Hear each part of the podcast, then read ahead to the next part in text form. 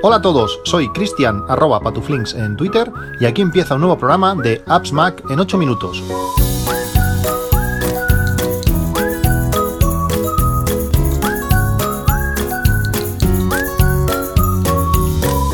Hola a todos, 24 de marzo de 2022. Me quedan solamente 8 o 9 días para irme de vacaciones después de casi 5 meses que no tengo, que no tengo una semanita para, para descansar y tengo, y tengo muchas ganas.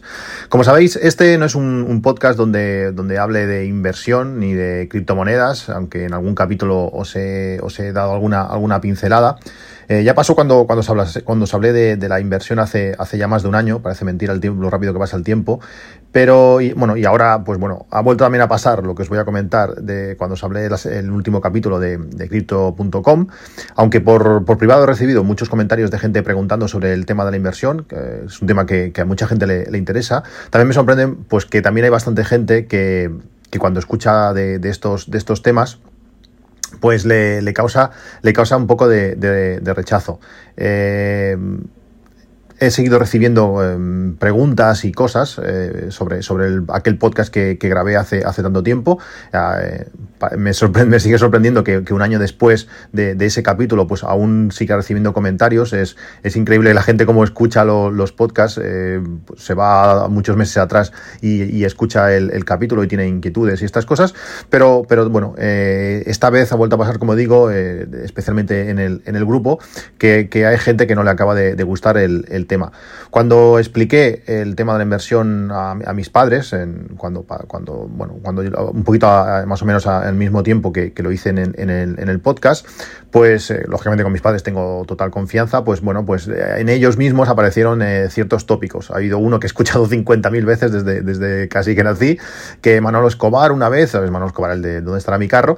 Que invirtió en no sé qué empresa, no sé qué historia y que lo perdió todo, o yo qué sé, o el tema de, del popular, que se, se fue a se fue a la bancarrota, etcétera yo creo que, que, no hay que quedarse con, con, eso, no hay que quedarse con, esa, con esas cosas, tampoco en los casos contrarios, del que yo que sé, puso 200 euros en Dogecoin y a los no sé cuántos meses o al poco tiempo, pues eh, tenía ya 2 millones. No hay que quedarse ni con una cosa ni, ni con la otra.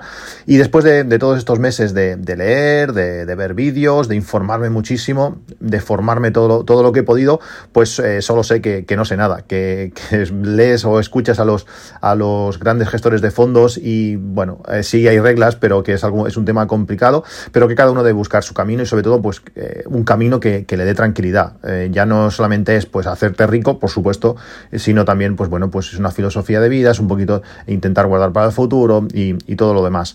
Todo esto, porque lo digo? Pues bueno, pues a raíz del último podcast, Hubo pues, bastantes comentarios, eh, también hubo bastantes preguntas, algunas cosas que yo di por hecha, por, bueno, di por, dichas en el, en el, capítulo, que creo que las dije, pues quería, quería un poquito eh, recargarlo. Eh, el título del capítulo anterior para mí no es un, no es un clickbait, un clickbait. claramente eh, el, con crypto.com pues tienes Spotify gratis, eh, Spotify Duo pues casi también, eh, cierto es, ahí puede haber bailar unos céntimos. Eh, hace, dos días, el, martes, que yendo a, turnos trabajando de noche, al final llega un momento que no sabes en qué día, en qué día estás, me cobraron el segundo, el segundo mes de, Spotify Duo. La primera, bueno, crypto.com te devuelve 13,99 dólares, que en el, en, el, en el primer pago a un cambio de 1, 0,08 son 12, eh, creo que eran do, 12 euros con 90 y no sé qué, o sea, pocos, faltaban, no sé, igual 6 céntimos para, para que te lo devolviesen completo, el Spotify Duo son 12,99 euros, pues con ese, a ese tipo de cambio sale clavado casi. En este segundo pago de Spotify, eh, estando el dólar a 1,10, pues ya no son ya no son 12,90 y no sé qué, sino son 12,72. Faltarían pues igual 20, 20 y pico céntimos para, para completar ese Spotify Duo, por tanto no sería totalmente gratis. Quería recalcarlo más, eh, fue alguna de las cosas que, se dijo en el, en el podcast. Eh, bueno, creo que, creo que más o menos lo expliqué y si no fue así, si hubo algún tipo de duda, pues lo siento. Está claro que, que la cuenta individual eh, la cubre segurísimo, se tiene que ir el dólar, yo que sé, a uno y medio quizás o a 1,40 para que no para que no entrase, pero este Spotify Duo pues depende un poquito del cambio, es unos pocos céntimos, pero yo creo que merece la pena. También ha habido gente que, que, que prefiere pues coger la cuenta familiar, que son 15 euros, lógicamente ahí no te va a llegar, en 13,99 eh, dólares nunca van a ser 15 euros, bueno, nunca, eh, yo que sé, con tal y como está todo el mundo, pues igual el, el, euro pasa a valer menos que un dólar, pero a precio de hoy no, no, no va a llegar, pero que lo tengáis en cuenta, quiero dejarlo más claro aún. Mm, eh, lo de crypto.com no era, mi intención no era que os dieses de alta, ya os dije, era algo que estaba haciendo yo y que le había explicado pues, a algunos compañeros de trabajo y eso, y creo que es una buena opción, pero cada uno tiene que hacer lo que, lo que crea, lo que le guste y, y ya está. Simplemente, ya lo dije al principio del podcast, además lo recalqué, no era algo que os quería recomendar, sino era algo que había, que había, hecho, que había hecho yo y bueno, y os lo quería contar. También eh, os hablé, si lo volvéis a escuchar lo veréis como, como lo dije, os hablé siempre de los riesgos que había en, en hacer staking. Cuando tú eh, dejas bloqueado durante un tiempo pues en su moneda pues está el, el, tema de que se puede, puede subir de precio la moneda está claro y pero también puede bajar por eso en todo momento os hablé de qué costes tendría si manteníamos eh, ese dinero bloqueado durante esos seis meses pues eh, bueno ¿qué, riesgos había pues podías eh, si ya recuperábamos la parte de Spotify si recuperábamos eh, creo que hablaba de 6.000 euros al 2% con la tarjeta pues qué cantidad podríamos, perder si la moneda se fuera a cero que, es, el riesgo máximo. Cuando se acaban esos seis meses de estar las monedas bloqueadas, los, los beneficios, las ventajas se pierden. Tienes que volver a bloquearse durante seis meses más pues, esa, esa, cantidad. Que lo dije, eh, a veces pues doy cosas por hecho. Eh, también pensad que el guion no está totalmente escrito, sé lo que quiero decir, pero no está palabra por palabra escrito. Por tanto, hay algunas cosas, y sobre todo pues el otro día cuando saliendo de noche, puede pasar de que no diga todo exactamente lo que quiera decir. Si es así, y algunos quedó, os quedó alguna duda, pues eh, pido, pido disculpas, ya, ya os lo digo. Eh, relacionado con el tema de, bitcoins, y quería creerme dar dos pinceladas y no volver a hablar de, este tema durante mucho tiempo porque es un tema que tampoco me siento tampoco me siento a gusto. Hay una hay una de las hay una frase que en todo este mundo se, se dice que not your keys not your coins eh, no son tus eh, llaves no son tus tus monedas que eh, todo el tema de tener criptomonedas en grandes servicios, eh, en crypto.com, en Binance, en Coinbase, en diferentes sitios, pues hace que eh, las monedas realmente no sean, no sean tuyas. Si tú crees o, o bueno, sí, realmente crees que, que, el tema de, de, criptos puede, puede avanzar, a mí es un tema que me guste especialmente eh, en cuanto a, pues, a, a, creer que pueda tener un valor futuro, que pueda convertirse en el, en el, en el nuevo oro, una reserva de valor o, o, lo que sea, pero sí que me interesa mucho la parte técnica, la parte matemática, cómo funciona. Y estos días, eh, a raíz de los comentarios que, que, he recibido, y bueno, y ya, y ya desde hacía tiempo que, que era un tema que me interesaba, estado también leyendo y viendo muchos vídeos de cómo funciona realmente algunas partes de, todo el tema de todo el tema de criptos, enfocada eh, principalmente en, Bitcoin, pero, pero bueno, un poco el tema del tema cripto.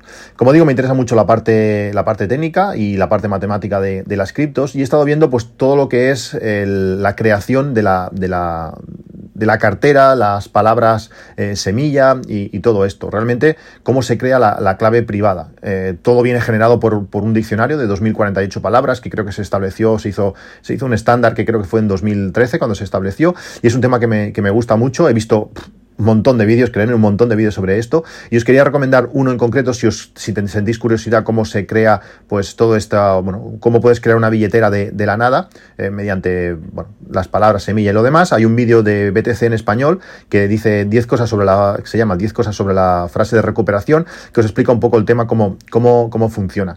Eh, he visto diferentes cosas sobre bueno, pues ideas en cuanto empiezas a meterte en, en cuanto a seguridad de, de, de criptos y esto. Eh, bueno, alguna idea de, por ejemplo, gente de, Ucrania que puede salir de, del país eh, sin nada, sin nada físico, sin nada, y simplemente recordando tus 12 palabras, puede llegar hasta 24, pero tus 12 palabras de recuperación, puedes, recuperar, puedes volver a generar la cartera donde estés eh, y volver a tener eh, dinero, vayas donde vayas, sin depender de bancos, sin depender de, de terceros, nada, sino simplemente pues tener tu dinero eh, en, cualquier sitio y en cualquier dispositivo que puedas, que puedas recuperarlo. Y este concepto, eh, pues no sé, me, me parece muy, muy interesante. Cuando ves también que, por ejemplo, puedes crear una cartera de Bitcoin y tenerla en papel, en un folio, eh, pues también me, explota bastante la cabeza.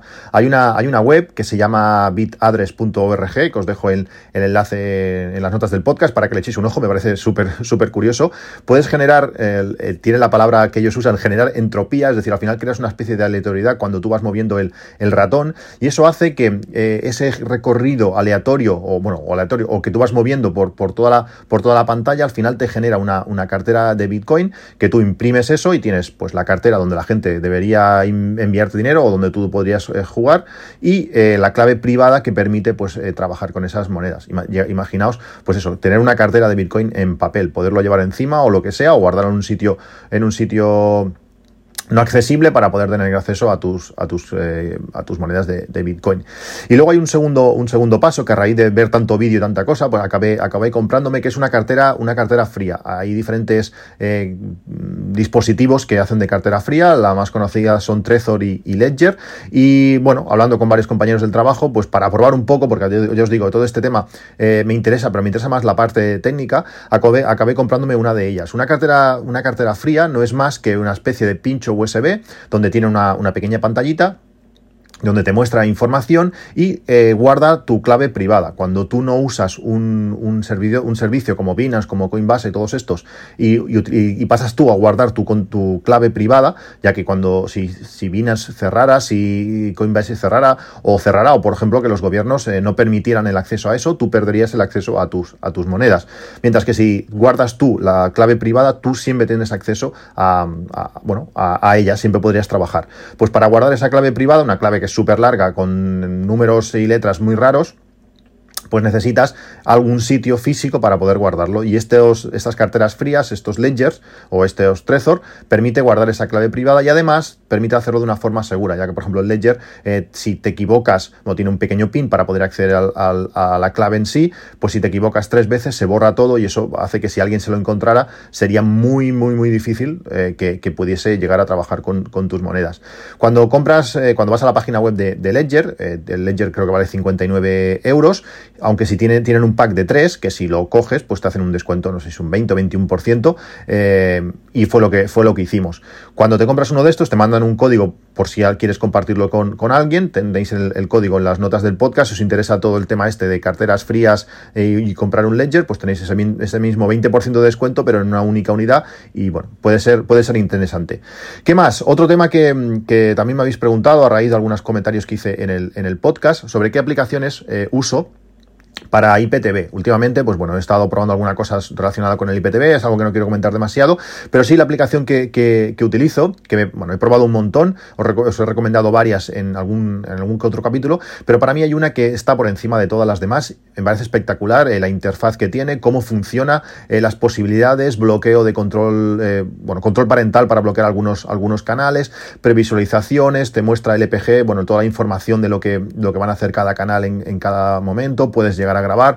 Os digo, es una aplicación que me parece espectacular y que además es gratuita, aunque tiene una parte premium si queréis, pero no sé exactamente lo que hace en esa parte premium porque no la he llegado ni a utilizar, imaginaos lo bien que va. Y para mí la aplicación em, que, mejor va es IPTV Smarters Pro. Eh, os dejo el enlace en, la nota del podcast a la página web para que veáis todas las características, lo bonita que es, la, interfaz, si además, aparte de tener canales para poder eh, ver, canales abiertos por supuesto, eh, el, servidor de IPTV pues tiene una parte de películas o una parte de series con una especie como de videoclub o algo así, pues además os lo ordena súper bien con las carátulas, parece un poco a, Plex, eh, cuando tú le das una película te deja ver hasta, hasta el tráiler, te salen los actores debajo, puedes pulsar y te da información. Eh, la interfaz es espectacular, lo bien que va, lo fluida que va, pues tiene versión para, para todo. Tiene versión para todo, pero para todo es para todo. Es decir, eh, tenéis versión para, para, el iPhone. En el iPhone va de lujo. Tenééis versión para, para el Fire TV, aunque no está accesible de forma directa en el Fire TV. El Fire TV tiene una aplicación que se llama Downloader, allí instalamos esa aplicación y allí ponemos una ruta, tenéis la ruta en, las notas del podcast también y, desde allí podéis, bueno, pues descargar la, aplicación en vuestro Fire TV. Eh, si además tenéis el Fire TV conectado por, cable, como es mi caso, eh, por, usar bien esta aplicación, pues me acabé comprando el adaptador de, red para poder conectar el, Fire TV por cable. Eh, se ve en 4K espectacular. lo fluido que mueve el Fire TV y lo bien que se ve con esta aplicación es, un lujo. Pues te, digo, tenéis el enlace para, instalar esta aplicación en el Fire TV, así como el vídeo donde explican pues cómo hay que hacerlo. Realmente es un vídeo bastante cutre, pero, pero os lo explican bien, se ve y, ya está. Como digo, es la aplicación que uso y es la aplicación que, que me gusta. Otra de las cosas que quería comentar hoy es eh, Home Assistant, sabéis que lo estoy utilizando y eh, una de las opciones que tiene nos permite hacer copias de seguridad, algo súper importante cuando estamos trabajando con una, Raspberry Pi y donde toda, su, toda la información, el disco duro de la Raspberry Pi es una tarjeta SD, que como sabéis las tarjetas SD puedes, pueden morir. Pues una de las maneras que tenéis de aseguraros el tiro es, eh, bueno, haciendo, haciendo copias de seguridad. Yo tengo puesta, sabéis que utilizo Todoist, que es la aplicación de tareas que utilizo a, diario, pues tengo muchísimas tareas programadas de, copia de seguridad. En el próximo capítulo seguramente os hablaré sobre copias de seguridad, cómo y dónde las hago. Ya, os hablaré de ello. Pero, eh, como digo, en Todoist me van apareciendo, pues depende de, qué cosa sea, eh, si, es el, si es el iPhone, si es el Mac, si es la Raspberry, depende de lo que sea me van saltando cada X tiempo. Hay veces que, que, es comprobar simplemente que iCloud, que ya me pasó una vez que iCloud no lo hizo hace años, por, pero bueno, lo, quiero seguir comprobando, pues tú dices una vez cada 15 días me dice, mira eh, si la copia de, iCloud de tu iPad se, ha realizado. Bueno, pues estas cosas, pues eh, me salta la de la Raspberry Pi cada un mes, pongamos, ahora, ahora, no, ahora no lo recuerdo. Entonces en ese momento, pues cojo, me voy a la, a la Raspberry, hago una copia de seguridad, eh, saco la, pongo un pincho USB, copio de la tarjeta al pincho USB, guardo, bueno, tengo un, procedimiento donde eh, pues hago copias, diferentes copias de seguridad. Pero hay una de, las, una de las copias de seguridad que Home Assistant te la permite hacer de forma eh, interna y subir, hacer copias de seguridad en la SD, que no tiene mucho sentido. Sí, si la tarjeta SD no es lo que ha muerto, sino que se ha corrompido, por ejemplo, el eh, Home Assistant, pues te permite hacer una copia de la tarjeta SD, pero también te permite hacerlo en, la nube. Permite utilizar la cuenta de, Google, de Gmail, para subir esas copias de seguridad. Es algo que si no lo tenéis hecho, os lo recomiendo muchísimo, pero también os recomiendo muchísimo que os creéis una cuenta de Gmail específica para eso. ¿Por qué? Pues porque esto empieza a hacer copias, empieza a hacer copias y sois un poquito, eh, ¿cómo podríamos decir?, eh, temerosos con que la corrupción de, de Home Assistant o de lo que sea eh, pueda pasar y no os deis cuenta, vais a hacer más copias de seguridad de las que deberíais, eh, con más tiempo, bueno, que deberíais o, no, a veces también ser previsores también, también es interesante, y empezaréis a llenar vuestra cuenta de Gmail. ¿Qué pasó? Pues eh, la cuenta se llenó o estuvo a punto y en el momento que la cuenta se llena, esos 15 gigas que nos dan se llenan, pues empiezas a dejar de recibir correos, empiezas a recibir avisos todo el día de que, de que, eso está lleno, pues lo mejor, lo más fácil, lo más lógico quizás es crearos una, una cuenta, nueva cuenta de Gmail simplemente para, para Home Assistant, no utilizar vuestra cuenta principal y ahí utilizarla como copia de seguridad. Esos 15 gigas pues dan bastante juego, realmente no ocupan demasiado y bueno, pues tenéis ese espacio extra para poder eh, realizar copias de forma sencilla. Luego ya, ah, pues hacer una copia entera de la SD, eh, pues también es interesante por si, bueno, por si no, en el momento que muera, porque al final estas cosas morirán, poder restaurarla rápido pero lo más sencillo es eso, que se os corrompa algo de Home Assistant y podéis restaurarlo de forma, de forma rápida.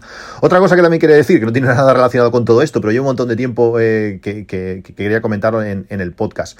Supongo que sabréis, son normas de circulación, es, algo, es algo sencillo, pero hay mucha gente que, no lo sabe, o, no lo sabe, no lo piensa o no lo entiendo. Eh, cuando, cuando nosotros circulamos, en, España por lo menos, eh, tenemos que circular siempre por la derecha. en otros países como en Inglaterra circulan por la izquierda, pero nosotros en España circulamos por por la derecha. Eh, coches, eh, bicicletas, motos, todo el mundo por la derecha. Pero cuando andamos, cuando corremos, cuando no vamos en, un vehículo, hay que ir por la izquierda, eh, en, caminos, en sitios donde, donde pueda haber circulación en doble, en doble sentido. Ya no hablo de autopistas y estas cosas, pero cuando a mí pasa mucho que cuando salgo a correr, pues voy por caminos asfaltados, caminos estrechos, donde difícilmente eh, pasan dos coches o, o, a veces tiene que apartarse uno para poder pasar el otro, eh, ahí deberemos circular siempre por la izquierda. ¿Por qué? Pues porque cuando vamos andando tenemos que ver el coche que nos viene, que nos viene de cara y poder apartarnos. Si vamos circulando por la derecha y nos viene un coche por atrás, pues no, nos puede golpear sin que nosotros lo, veamos. Pues la gente, la gente no, no, no, lo sabe o no se acuerda o yo qué sé. Y he visto pues varios, varios sustos de, de, eso, de que el coche te viene por atrás, te puede rozar con el, con el, con el retrovisor o lo que sea recordemos esto, recordemos esto porque, como digo, salgo a correr cada día y he visto, he visto ya diferentes, diferentes sustos cuando andamos por la izquierda, eh, cuando vamos con cualquier otro vehículo por, por, la derecha. Es algo sencillo, pero a veces la gente, la gente no lo sabe. Por último, eh, tema relacionado con la tarifa de la luz. Eh, en estos pocos meses el tema de la luz ha variado muchísimo en cuanto a precios, en cuanto a compañías, en cuanto a todo. Como sabéis, os recomendé la compañía Wombat, en, creo que fue en noviembre, eh, fue un chollazo, realmente esos dos meses han sido los, dos meses que he pagado menos luz con muchísima diferencia, eh, pagaba a 13 céntimos el kilovatio, me pagaban 18 céntimos el, kilovatio que exportaba, me salía, más, me salía mejor exportar que, gastar, eh, espectacular, pero eso se acabó, lógicamente no pudieron mantener esas esas tarifas y me pasé a Total Energies. Total Energies es una compañía que, estaba muy bien, que la lástima fue que en el momento que yo me di de alta, los dos días cambiaron el precio y no os la pude llegar a, recomendar, pero eh, ahora me he cambiado, me he vuelto a cambiar a, otra compañía. He cambiado a, Naturgy tarifa por uso. ¿Por qué? Pues con Total Energies tenía dos tramos, tenía... Eh, por de 12 de la noche a 8 de la mañana eh, pagaba a 11 céntimos y el, resto del tiempo pagaba 21, 23, eh, un, poco, un poco complicado. Eh, en esa nueva tarifa de, Naturgy pago a, a, 15 céntimos más impuestos. Eh, las 24 horas. Al final, haciendo pruebas con el bot de, de Telegram, eh, me, salía, me salía mucho mejor. Bueno, mucho mejor. Me salía un poco mejor. Tampoco eh, es difícil de, saber. Eh, Veremos cuando, cuando pueda producir más, más, más luz, porque igual que os dije que en enero fue un mes espectacular de producción solar, no sé cuántos días de, de sol perfecto sin una, sin una sola, nube, pues eh, febrero ha sido un desastre. Lluvias, lluvias continuas y, martos, y, mar, eh, diré, y marzo eh, aún peor. Llevamos una producción bajísima. Se produce bastante más en enero que en marzo cuando las condiciones de, luz y horas y, de ángulo son mucho, son mucho mejor. ¿Qué compañía os recomiendo? Pues no lo sé. Ahora estaba mirando Naturgy para, para, bueno, ya que me había pasado yo, pues mm, explicaros la mi tarifa y ahora han, han, vuelto a cambiar los precios. Ahora he visto que no sé si valía salía allá 23 o 24 céntimos. Mi recomendación, mirar continuamente eh, las nuevas tarifas eh, utilizando el, el, bot de Telegram, este bot de fotovoltaica, que tenéis el enlace en las notas del podcast. Podéis ver las diferentes tarifas que, que hay. Eh, Agustí veo que las, las va cambiando. Eh, eso puede ser una ayuda para, para, encontrar vuestra compañía. Ahora los precios se han contenido un poco más. Hubo un día que llegamos al euro, euro el kilovatio, imaginaos, a euro. Pues hoy el, hoy el máximo está en 43 céntimos, me parece que es, a las 7 de la tarde. Eh, por tanto, las tarifas han contenido un poco más, pero aún así me parece que muy interesante dedicarle un poco de tiempo a buscar eh, la, tarifa que se pueda eh, adaptar a, vuestro, a vuestro consumo. Esto es todo. Si queréis seguir hablando de, todos estos temas y muchos más, ya sabéis, en el grupo de Telegram de, del podcast tenéis también el enlace en las notas de, del capítulo. También lo podéis hacer en, en, por Twitter, en arroba patuflinks, y nos seguimos oyendo en un próximo capítulo. Un saludo y hasta luego.